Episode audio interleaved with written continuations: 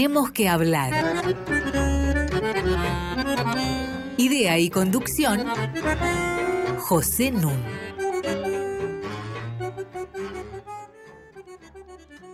Muy buenas noches. Hoy tenemos que hablar de la situación y de las perspectivas de la educación argentina. Tengo a mi lado a Mariana Heredia. ¿Qué tal? Buenas noches, Pepe. ¿Cómo estás, Mariana? Y a un querido amigo que ya estuvo en nuestro programa hace dos años. Se llama Emilio Tenti Fanfani.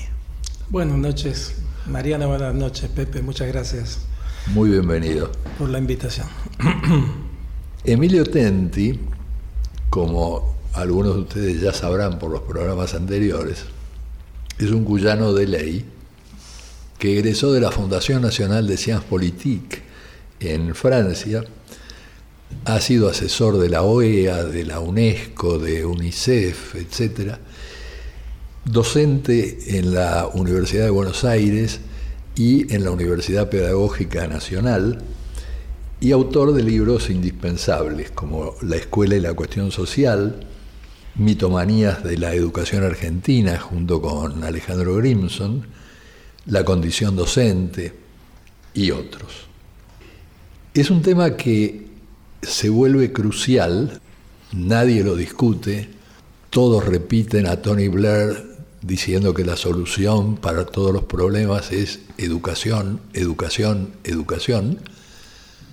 Y sin embargo fue penoso presenciar el debate presidencial que hubo en la Argentina, porque en la parte dedicada a educación no hubo absolutamente ninguna propuesta, y mucho peor, varios de los participantes se quedaron callados, es decir, dejaron pasar su tiempo porque no tenían nada que decir.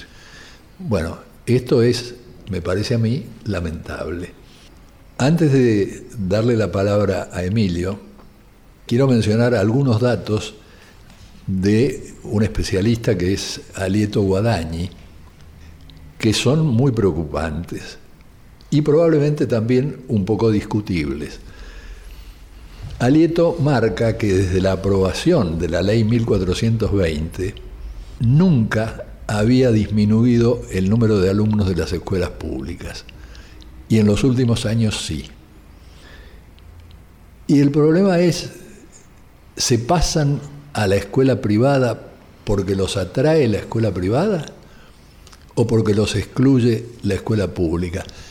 Una de las respuestas más importantes es que justamente familias pobres no tienen con quién dejar a los chicos y entonces se les plantea el problema de los paros interminables, de la cantidad de ocasiones en que la escuela está cerrada por diversos motivos, y los inscriben en escuelas privadas muy económicas, escuelas parroquiales, escuelas comunitarias, escuelas evangélicas, justamente para que los chicos tengan un lugar donde estar mientras ellos trabajan.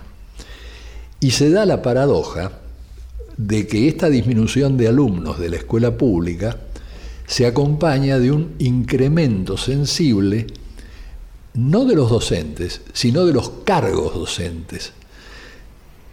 Tan sensible que en Europa se calcula en promedio que hay unos 20 alumnos por cada docente. En Rusia unos 18. En Argentina solamente 12 lo cual es irracional. Y vamos a conversar después por qué es así. Un par de datos finales. Cada 100 egresados de las escuelas privadas, 70% termina el secundario. De cada 100 egresados de las escuelas públicas, menos del 30% termina el colegio secundario según Guadañi. Y si uno avanza un poco más, compara con Brasil, Colombia, México, Chile, la graduación universitaria es del orden del 60-70% de los que comienzan las carreras. En Argentina, menos del 30%, alrededor del 28%. Por otra parte, en las pruebas PISA y otras que se han venido realizando, por ejemplo, en materia de matemáticas, el promedio mundial de ignorancia de las matemáticas entre alumnos de las escuelas públicas que participaron de estas evaluaciones es de un 23%. En otras palabras, casi el 80% pasó las pruebas. En Argentina pasó las pruebas menos del 33%. Esta situación eh, tan crítica, ¿qué explicación tiene? ¿Consideras válido todo esto que vengo de citar? ¿Cómo ves vos que estamos hoy después de los últimos años? Diríamos, desde el punto de vista de los problemas estructurales que tiene el sistema escolar, especialmente en la educación general básica obligatoria, diríamos que mantenemos los mismos problemas estructurales. Este, no se avanzó nada. No, no, no, se, no creo que se haya avanzado casi nada. Tenemos los mismos problemas estructurales. Ahora, en estos cuatro años pasaron cosas también. Eh, por ejemplo, esta, esta cuestión de la relación profesor-alumno, estos son cuestiones también estructurales, no es un, yo no solo imputaría a una gestión. Esto es una relación cargos-alumno, no docente-alumno, porque a veces decimos cargo, a veces decimos docente. En Europa, por ejemplo, el plan del gobierno Macron era, a nivel de la educación de los adolescentes, buscar una relación de 1 a 12 para que un profesor pueda atender bien a sus alumnos, no más de 12. Bueno, ese era el plan, y de acuerdo a los consejos de muchos pedagogos. Aquí no es que tenemos un docente en las aulas por cada 12 alumnos. Tenemos docentes que tienen 30, 35. Lo que pasa es que ese docente quizás tiene tres o cuatro cargos para poder sobrevivir claro. trabajando como docente. Digamos, hay un problema de condiciones de trabajo que habría que discutir con los, con los sindicatos. Obviamente, estas cosas no se pueden resolver autoritariamente desde el Ministerio de Educación. Esto con, con respecto al tema de la privatización, puede ser que esto haya ocurrido en la provincia de Buenos Aires porque es ahí donde se sienten más los paros y donde las familias efectivamente se enfrentan con un problema de, de guarda de los chicos, no hay un problema de calidad que eligen la privada porque mejor, simplemente porque funciona. recuerdo que haberte comentado también una encuesta, una especie de un estudio exploratorio que hicimos en La Matanza, donde demostrábamos que la mayoría de los padres de, sectores populares estaban muy inquietos, muy preocupados por este problema de del ausentismo docente, de, las, de los paros, y que muchos de ellos nos decían, estaban justamente previendo para el año siguiente enviar a sus hijos a una escuela que funciona, a una escuela, a la escuela parroquiales, justamente escuelas prácticamente gratuitas porque se paga la cooperadora, que tiene el 100% del subsidio estatal, que este, la única diferencia es que tiene mayor contención este, y, las, las, asistencias se controlan más que en las escuelas públicas. ¿no? Pero esto es un problema, es un detalle, pero es un problema importante, sí. Yo creo que hay que volver a ser más atractiva la escuela pública, porque estamos viviendo junto con este proceso un aumento de la segregación en las escuelas. Cada vez las escuelas son más homogéneas desde el punto de vista del, origen social de los chicos, con lo cual está este, perjudicando justamente a los chicos, a los hijos de sectores menos privilegiados, subordinados de la sociedad, que se encuentran entre ellos. Un chico de un sector popular se beneficia cuando va a una escuela donde, parte, donde comparte la vida con chicos de clase media, media alta. La escuela, la mixitud, digamos, social, beneficia a los, demás, a los de clase más baja y no perjudica a los de clase alta. Esto es preocupante. Estos movimientos, no solamente en términos de público-privado, sino estos movimientos también hay que estar atentos a, cómo, a ver cómo modifican el perfil social de las matrículas de los establecimientos esto, esto, es preocupante, esto me parece más preocupante, incluso en Europa también es un gran tema, el tema de la segregación escolar, lo cual nos obliga a pensar también otra vez el famoso tema de las clases sociales, si hay clases o solamente hay en la sociedad un conjunto de individuos que tienen, unos que tienen más, otros tienen menos. Sí, cuando en realidad la escuela, como vamos a ver cuando hablemos de las funciones, eh, realmente reposa mucho en la formación que traen los chicos de sus hogares. De los hogares, sí, sí. Bueno, con respecto entonces a estas grandes cuestiones, podemos, en términos de estos cuatro años, según las cifras, que tampoco hay mucho consenso porque los cálculos que se hacen. Sí, no hagamos un análisis en términos de los cuatro años. ¿eh? No, no, digo, es interesante también ver qué pasó en estos cuatro años, porque pareciera ser que hubo una disminución de la inversión. Eso es. Que algunos calculan que entre el 16 y el 19 había una caída del 9% en términos reales de la inversión o del, entre comillas, gasto educativo. O medido como porcentaje del gasto público total también se observan caídas, lo cual impacta fuertemente en el, salario real de los docentes, que es el componente más grande de la inversión educativa, que más del cerca del 90% es salario. Y además la calidad de las escuelas, ¿no? Bueno, y también la calidad sí, de la infraestructura. Bueno, ahí también parece que es más fuerte la caída en la inversión, o sea, en el mantenimiento y construcciones escolares, es más fuerte que, que en el salario hay un abandono de la escuela pública, eso nos va a obligar a pensar también en qué hacer ¿no? con las escuelas, cosas obvias, que existen escuelas decentes. Ha habido una desfinanciación, no sé si será fruto de la crisis, de los ajustes, de las políticas de ajuste, porque un poco, Este, este gobierno es un gobierno de ajuste, que busca los equilibrios fiscales, con la, la, obsesión es el equilibrio fiscal, como la clave del, del crecimiento económico. Bueno, ya están padecidos los docentes. Hay una pérdida fuerte del del poder adquisitivo del salario al inicio de la carrera, del salario de base. Según los sindicatos están por debajo de lo que es la línea de pobreza. La, mayoría de los docentes no son principiantes, digamos, pero digamos, el hecho que el salario del principiante eh, esté por debajo del valor de la canasta es, preocupante. Me hace recordar a los periodos del año 2000, 2001, 2002, donde hubo, algo parecido. No creo que sea tan terrible. Ahora, yo creo que el sistema, no, no hay que dramatizar, el sistema educativo creo yo que es indestructible. Bueno, antes de entrar en esa materia, vamos a tener nuestro primer momento musical. Para ello vamos a disfrutar de dos eximios intérpretes el húngaro Ieno Yando en piano y la japonesa Takako Nishizaki en violín. Escuchémoslos.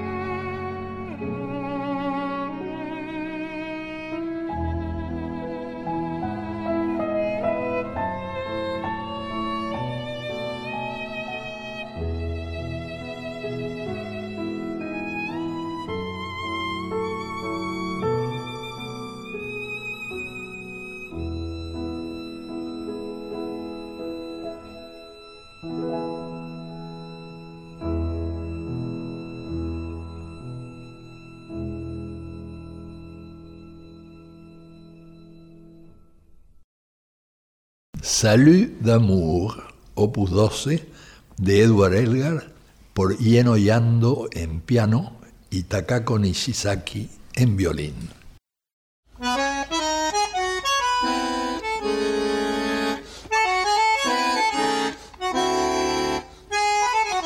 Seguimos con José Nun. Estoy con Mariana Heredia y con Emilio Tenti Fanfani conversando sobre la situación y perspectivas de la educación en la Argentina. Por estos días eh, visita el país un eminente neurocientífico especializado en los problemas cognitivos.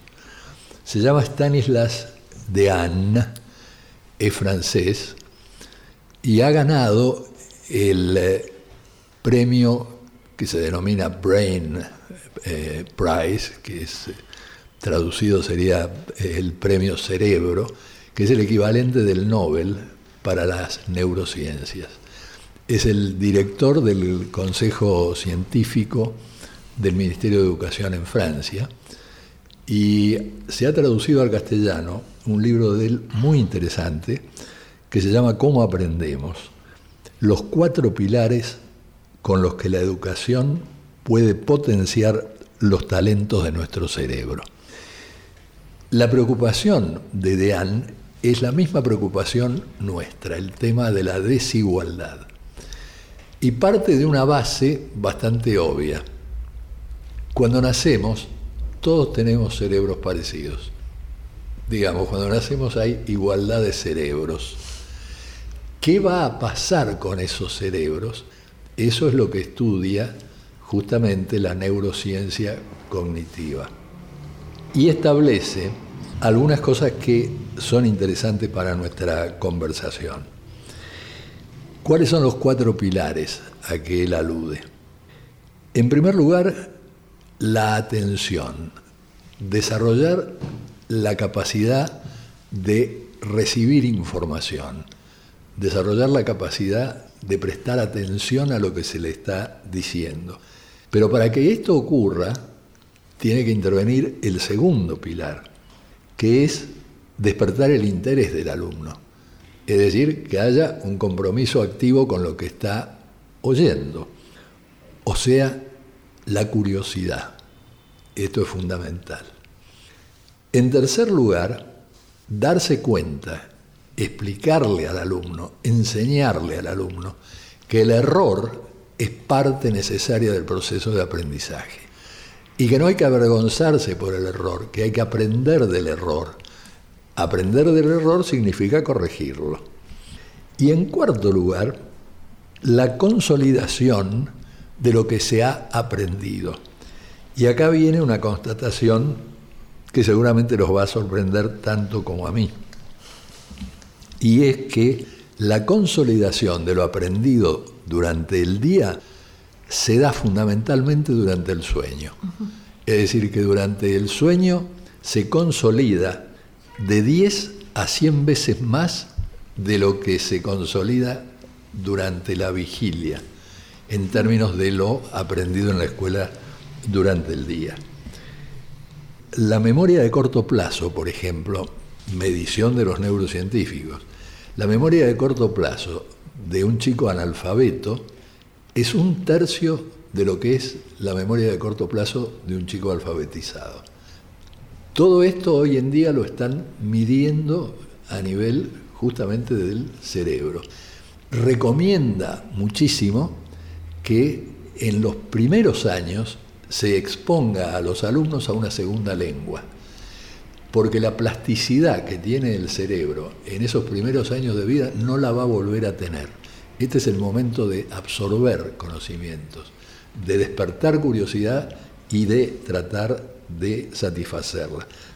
Pensemos que en la Argentina, según los datos oficiales, un 52% de los niños están por debajo de la línea de pobreza. La desnutrición no es, por supuesto, una aliada del desarrollo cerebral. Y esto marca para toda la vida. Bueno, a mí me gustaría comentarios de Mariana y de Emilio sobre estas contribuciones de, de Anne, que sostiene que más que Homo sapiens, somos Homo docens, no sé qué opinarán las feministas, pero digamos que homo es una categoría. Home. Home, home dos. Es decir, que somos una especie que se enseña a sí misma y se corrige a sí misma. Esto va de la mano, creo yo, con varias cosas que vos has escrito, Emilio. Por ejemplo, eh, yo recuerdo tu definición del maestro como un especialista en despertar interés. Bueno, es más o menos lo que está diciendo de antes, está confirmando un neurocientífico en lo que vos como sociólogo de la educación sostenías. No, lo interesante, yo no conozco, no tengo una formación en neurociencia, pero obviamente que muchas de lo que se llamaban las facultades tienen una base material, biológica, digamos, en el cerebro. ¿no? El tema es cómo desarrollar estas facultades, la curiosidad, la, concentración, que es muy importante para el aprendizaje, conocimientos complejos, la paciencia, la, espera. Este, la aceptación del error. La aceptación, ah, usar el error como, ahora se habla de la evaluación, esto, esto tiene que ver con el tema de la evaluación, porque el error es penalizado en la escuela. El error es el aplazo. El error tiene un, tiene un costo psicológico para los chicos. Ahora se habla de la evaluación formativa como un instrumento.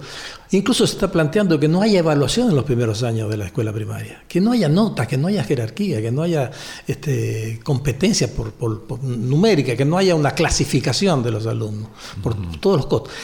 Eh, incluso en las novelas, este, estas novelas, que este, este, pedagogo francés, ahora no me puedo acordar el nombre, que ha sacado dos o tres novelas, Penac creo, narra el sufrimiento que tenía cada vez que fracasaba en la escuela, que le ponían una, mala nota, sufrimiento por la vergüenza entre sus compañeros, el sufrimiento que luego llegaba cuando llegaba a su casa, que sus papás los castigaban porque había sacado mala nota, o sea, terrible era, ¿no? La evaluación, el error como fuente de castigo, como causa de castigo, es terrible. Ahora uno se da vuelta a la tortilla, o sea, el error es hay que utilizar al error como una fuente de aprendizaje.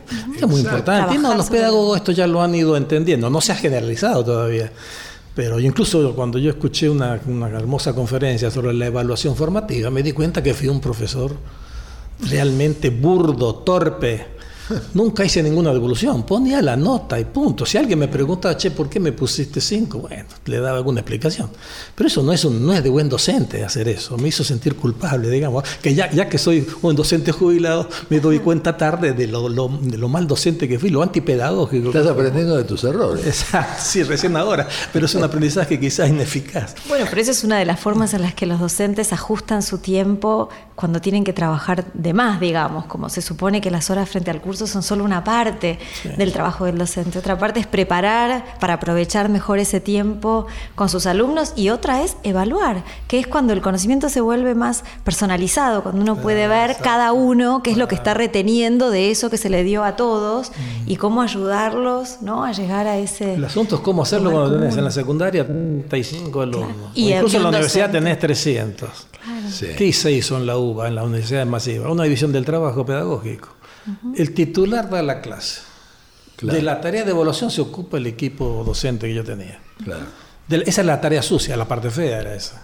Porque es conflictiva, porque tienes que estar dando respuesta, tienes que explicar por qué mandaste a uno al infierno, a otro al cielo. A esto se suma que a la escuela pública se le pide cada vez más. Es decir, hay cada vez más tareas que debe cumplir. Claro, cuando hablabas de las desigualdades, Pepe, pensaba que uno puede pensar en desigualdades primarias y secundarias. No hay una desigualdad que traen los chicos ya de sus familias a la escuela. Y después la, la escuela puede atenuarlas o potenciarlas, ¿no? Y en la medida en que las escuelas para pobres se tienen que ocupar de alimentarlos, de sostenerlos quietos durante horas sin necesidad de llegar a cumplir los programas, bueno, revierten ciertas cosas, ciertas desigualdades primarias, comen, pero no logran revertir esas desigualdades intelectuales y cognitivas. Incluso producen desigualdades, que son desigualdades escolares, por, lo, por, el tema de los estereotipos, por el, efecto Pigmalión. O sea, la misma escuela produce sus propias desigualdades también. Había un chiste bastante viejo en que se presenta postulando para el cargo de institutriz una señorita y entonces la persona que está encargada de reclutar le dice, bueno, ¿y qué experiencia tiene? Y bueno, yo también fui niña. Ahora, el chiste eh, tiene consecuencias para nuestro tema, Porque ¿dónde se forman los maestros básicamente? Se forman desde que van a la escuela primaria y van a la escuela secundaria. Y la consecuencia de esto es que hay una falta de comunicación entre muchos maestros y profesores y los alumnos de hoy, porque el contexto ha cambiado. Vos decías en algún trabajo tuyo que vos nunca fuiste adolescente, porque hace 40 años no, no, era una categoría la adolescencia. y hoy en día comprender el lenguaje de los chicos y las preocupaciones de los chicos. Por eso ese desacople entre el que habla como un catedrático y el que corrige es grave, porque el que habla no sabe a quién le está hablando y qué está reteniendo su público de aquello que dice. Por eso era el tema, la, cantidad, la relación profesor-alumno. Si el profesor quiere realmente conocer a su, a su al alumno, necesita tener tiempo y necesita tener pocos alumnos. yo con 300, 250, yo siempre les decía a mis alumnos, miren, si yo no los saludo cuando los encuentro por la calle, no es porque soy un antipático, porque no me voy a acordar ni de la cara de ustedes, ni de los nombres, yo no conocía ni los nombres. Bueno, esto es una relación pedagógica muy primitiva, muy primitiva, la que teníamos en las universidades públicas argentinas. Pagas un mal salario, la consecuencia es el docente taxi que tiene que ir a varios lugares para ganarse razonablemente el sustento y la segunda consecuencia es que no tiene tiempo para estudiar. No, yo recuerdo en la Universidad de Cuyo, estamos hablando de la mediados del siglo pasado, los profesores tenían hora de atención a alumnos. Y sí. Nosotros conocíamos el nombre de los alumnos, pero claro, teníamos 50, 40. Yo atendía alumnos. yo digo, existía el profesor sentado en la UBA, los de dedicación simple, creo que ni los de dedicación completa, van solo, dan su clase, es el profesor parado. A mí me gusta dar clase parada. Yo nunca me senté en la UBA, nunca estuve en un escritorio sentado en la UBA. Yo era profesor parado y la mayoría damos clases parados, no hay profesores sentados. Entonces, en cualquier academia seria está el profesor en su oficina, tiene una relación personalizada, tiene su horario, incluso está institucionalmente. Sí, sí, así ocurre en los países desarrollados. bueno, eso supone también una relación profesor-alumno cuantitativa. Fíjense que de lo que estamos diciendo surge que hay como actores invisibles en esa relación alumno-docente. ¿no? Por un lado, el sistema educativo y sus reglas, con horas de consulta o sin horas de consulta, con mejores salarios y sin mejores salarios, con una infraestructura razonable o que se le cae el techo a los chicos. Y por otro lado también las familias, que creo que eso es algo que vos comentás también, Emilio, que cambió mucho, que antes al menos el docente tenía el reconocimiento y el respeto de las familias. Y ahora en cambio parece que está la defensiva, ¿no es cierto? Solo eh, dando una batalla en la que no está acompañado. Pero más débil es la institución más fuerte es el peso de los factores sociales. Claro. Porque solo una institución fuerte puede romper esos determinismos, o intentar por lo menos neutralizarlos en parte. En parte, claro. una institución como la UBA, por eso tiene tanta... A mí me da pena los chicos que llegan por primera, como primera generación de universitarios, que nadie les da bolilla, nadie les conoce el nombre. Es terrible. ¿A quiénes les va bien? A los que vienen ya con una. los que vienen embalados, que ya vienen con intereses, que, son hijos de profesionales, que se graduaron en el Nacional Buenos Aires. Yo me he dado cuenta incluso por el lenguaje. Eso no necesitaban tanta pedagogía. No necesitaban tanto del Ya la habían tenido. Ellos solos. Claro, basta ponerle. invitarlos al banquete, ponerle la comida y los tipos se sienten solos. Claro.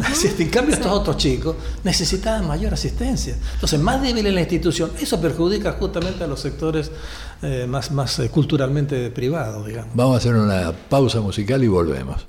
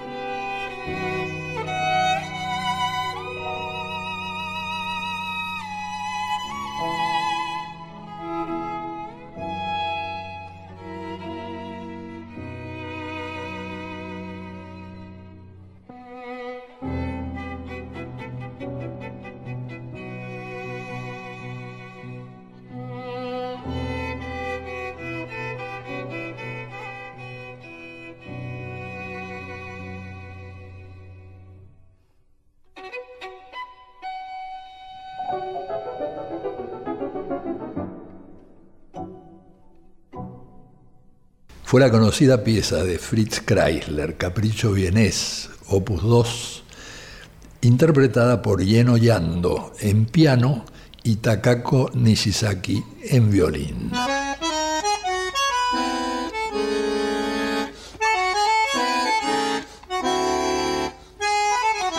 Seguimos con José Nun. Tenemos que hablar arroba radionacional.gov.ar para que ustedes nos escriban. Este es nuestro programa 112 y todos pueden ser bajados por ustedes entrando a la red de la radio www.radionacional.com.ar barra podcast. Retomo la charla sobre la educación argentina con Mariana Heredia y Emilio Tenti. Y no resisto la tentación de hablar como docente, contándoles lo que hizo un muy buen docente británico. Llegó a su clase, que era una clase en la universidad, y sacó de su portafolio silenciosamente un frasco. Abrió el frasco, volvió a meter la mano en su portafolio y sacó pelotas de golf. Y puso las pelotas de golf dentro del frasco. Le preguntó a los alumnos si el frasco les parecía lleno. Todos contestaron que sí. Entonces el maestro metió la mano en el portafolio y sacó bolitas y llenó el frasco de bolitas. Entonces les preguntó si ahora estaba lleno. Y le dijeron, sí, ahora está lleno. Entonces metió la mano en el portafolio y sacó un paquete de arena. Y echó arena. Y le dijo, ¿y ahora está lleno? Y los alumnos dijeron, sí, ahora sí. Y entonces sacó del portafolio una botella de cerveza y echó un poco de cerveza. Y le quedó media botella. Y entonces les dijo por qué les hice esta demostración. Porque se trata del problema de las prioridades.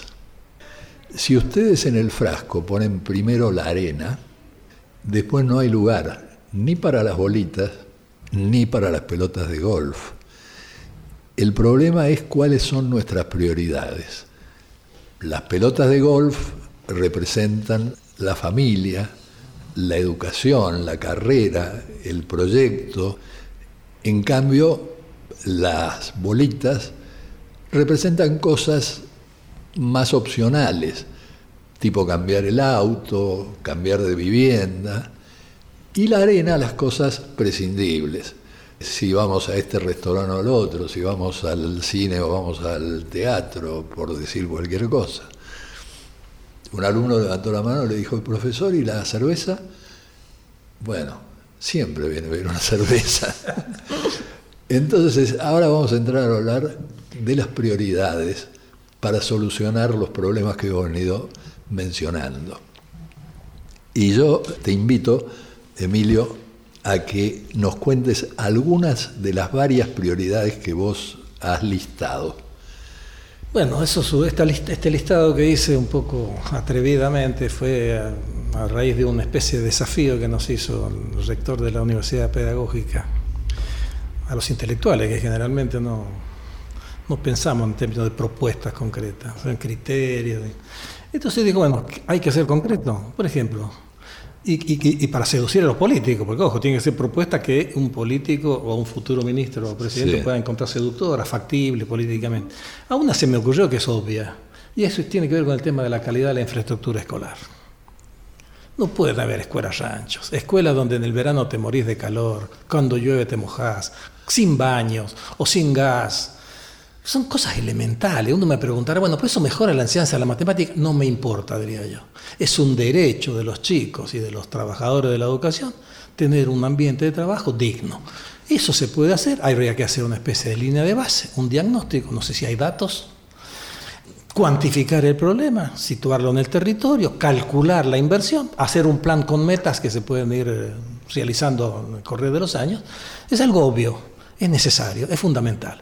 Y ojo, que tener una linda casa, con- digo, habría que definir la escuela digna, habría que armar un conjunto de indicadores con arquitectos, pedagogos, pero hasta la estética de una institución es muy importante. Yo me di cuenta, el clima de trabajo depende, entre otras cosas, del lugar en donde estás cotidianamente pasando 8, 5, 6 Y eso horas. es parte del aprendizaje. Es muy importante, sí, sí, yo creo que es muy importante. Pero incluso en el trabajo, yo me he dado cuenta, yo he tenido la suerte de trabajar como consultor en organismos internacionales que siempre tienen un cuidado particular en tener lugares elegantes, agradables, luminosos, bien amoblados. Eso influye en la subjetividad de los actores. Bueno, para traer un ejemplo positivo, el cambio en los trenes, para quienes somos usuarios de tren, fue increíble. La gente los cuida, parece que fuéramos todos distintos, porque están calefaccionados o con aire acondicionado en verano, y realmente hay un cuidado y una comodidad que le cambió mucho la calidad de vida a las personas.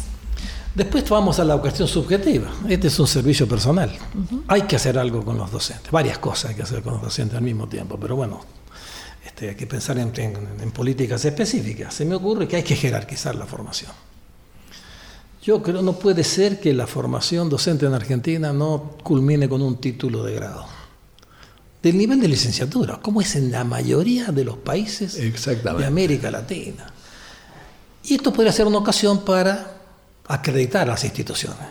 Que las instituciones que autorizadas a otorgar el título de licenciatura reúnan una serie de requisitos. Y ahí podemos hacer una primera, un primer tri, una primera selección, digamos, de los Bueno, ese fue uno de los senderos de la famosa reforma en Finlandia. Viajaron muchos empresarios y políticos argentinos para aprender de Finlandia y después no hicieron nada. Hubo algunas iniciativas en este gobierno en ese sentido. Sí, pero la formación docente y las condiciones de trabajo son sí, varias cosas. El reclutamiento, formación, condiciones de trabajo hay que tomarlo como un paquete, pero acá la formación me parece que es estratégica. No es la evaluación de los docentes. Porque Claro. el neoliberalismo dice, vamos a evaluar a los docentes y vamos a demostrarle a la sociedad que hay un 30% de burro, como quisieron hacer en México, y así le fue.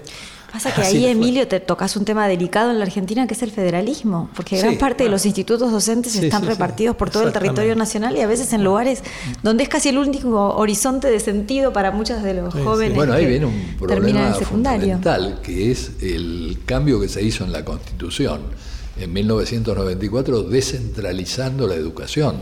Sí, decir, bueno, fue- la educación está en manos de las Sí, sí, provincias, sí. Los institutos se descentralizaron en los 90. En los 90. En las, en las escuelas normales, los institutos se descentralizaron en los 90, se asignaron a las provincias. Para mí es un grave error. Pero bueno, la idea de, de reproducir una CONEAU o un No, no, pero instituto de tenemos, validación. tenemos una base que es el Infot. Entonces habría que ver cómo se puede hacer con un pacto con las provincias. Nada obstaculizaría de que hubiera un currículum nacional en un, supongamos, 70%. Para nada. Que el 30% lo ponga la provincia, porque si una provincia vitivinícola y quiere poner la historia del vino en la formación docente, que la ponga. Pero tendría que, como en España, son porcentajes. Un currículum nacional, después un currículum provincial y darle hasta un margen a la institución, un 10%, para que cada institución busque su nicho, haga una oferta, particularice la oferta. Bueno, Bueno, eso se puede yo hacer. ahí lo que quiero subrayar, esto lleva a que el Ministerio de Educación parezca que tiene pocas tareas. He oído en estos días justamente menciones acerca de, bueno, un ministro de Educación no tiene mucho que hacer en la Argentina.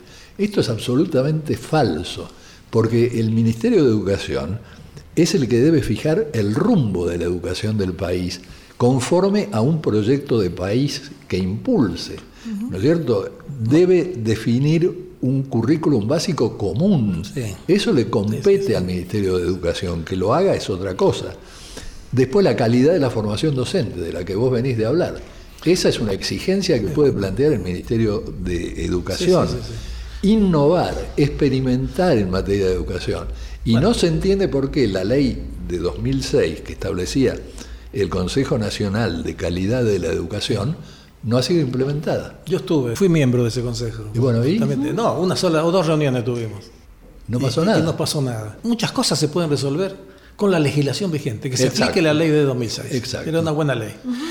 Por ejemplo, jerarquizar la formación docente implica un programa de formación de los profesorados. No puede ser que sea bajísimo el, el- el porcentaje de profesores de los profesorados que tienen un nivel de maestría. Bajísimo. Eh, te propongo, Emilio, que desarrollemos esto en el próximo bloque y ahora tengamos nuestro último momento musical.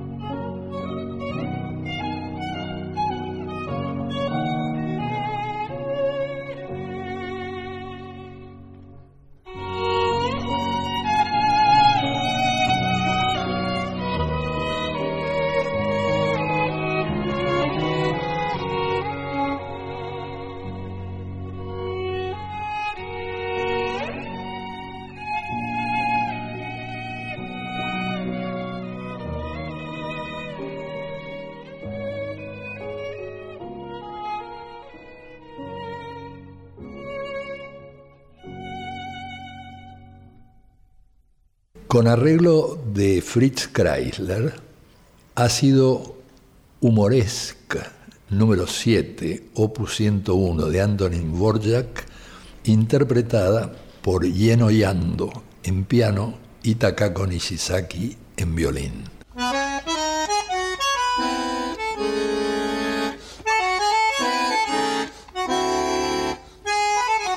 Seguimos con José Nun. Continúo conversando con Mariana Heredia y con Emilio Tenti acerca de la educación argentina hoy. Y retomando la metáfora del bloque anterior, del frasco, ¿cuáles son las pelotitas de golf, la primera prioridad, las primeras prioridades a las que se debería prestar urgente atención? ¿Qué te parece a vos, Mariana? ¿Por dónde lo enfocarías? Bueno, en el programa anterior, cuando nos visitó Emilio, decía que la escuela se había expandido en sus funciones, ¿no? Daba educación sexual, daba alimento a los niños de hogares carenciados, digamos, daba educación alimentaria, pero muchas veces se pierde que la escuela o la educación en general es el espacio del conocimiento. ¿Cómo se puede hacer para jerarquizar el lugar que el conocimiento ocupa en la sociedad argentina hoy, Emilio? Eh, eh, por eso yo lo, ato con lo que la introducción que hizo Pepe, ¿no? la pobreza de, el desinterés diría yo, más que la pobreza, el desinterés de la clase política argentina, de los candidatos que disputaban el máximo cargo del país por la cuestión educativa. Yo creo que no han tomado conciencia que hoy en día la escuela tiene que ver con el conocimiento y que el conocimiento hoy en día tiene una centralidad mucho mayor que la que tenían las sociedades anteriores. Claro. Hoy en día son, el conocimiento es un capital. Incluso las modernas teorías de las clases sociales han tenido que incorporar el concepto de capital cultural para entender, explicar la posición que los individuos y los grupos tienen en la sociedad, junto con el poder económico, el poder financiero, los distintos capitales. Pero hoy en día el capital cultural es incluso necesario para reproducir el capital económico. ¿Sabés qué me pasa muchas veces, Emilio, que vienen los estudiantes a, a, cursar los primeros años en la universidad y lo plantean como una aventura intelectual, ¿no? Como que no saben muy bien por qué están ahí. Y yo les muestro estadísticas de cómo los estudios superiores protegen contra el desempleo, protegen contra la precariedad y garantizan la posibilidad de acceder a un trabajo mejor remunerado, más reconocido, con posibilidad de crecimiento. La, la, la Argentina a veces se enfatiza tanto la incertidumbre, ¿no? el carácter, digamos, incierto de, de, las trayectorias, que olvida que el conocimiento sigue siendo algo que permite que los hijos de clase media, de sectores populares, accedan a una vida mejor. Es una defensa, lo sintetizaría diciendo que es una defensa contra la explotación económica. Pero no solo eso, también es una defensa contra la dominación simbólica. Para, hacer, formar realmente individuos libres, autónomos, con capacidad de discernimiento. Y de, alguna manera entonces poner alguna barrera, armas de defensa contra las ofertas culturales irracionalistas que proliferan en la sociedad contemporánea, que yo no alcanzo a entender los motivos que merecería una reflexión mucho más profunda, sociológica, filosófica, el auge de los irracionalismos después de más de 500 años de, de, iluminismo, de enciclopedia, de la razón, ¿Cómo puede ser, digamos, esta proliferación de, sectas, este, fundamentalismos religiosos, creencias hasta podríamos llamar absurdas, pero que, que, existen, como el terraplanismo? Bueno, no hablemos de la cantidad, del peso que tienen las nuevas religiones.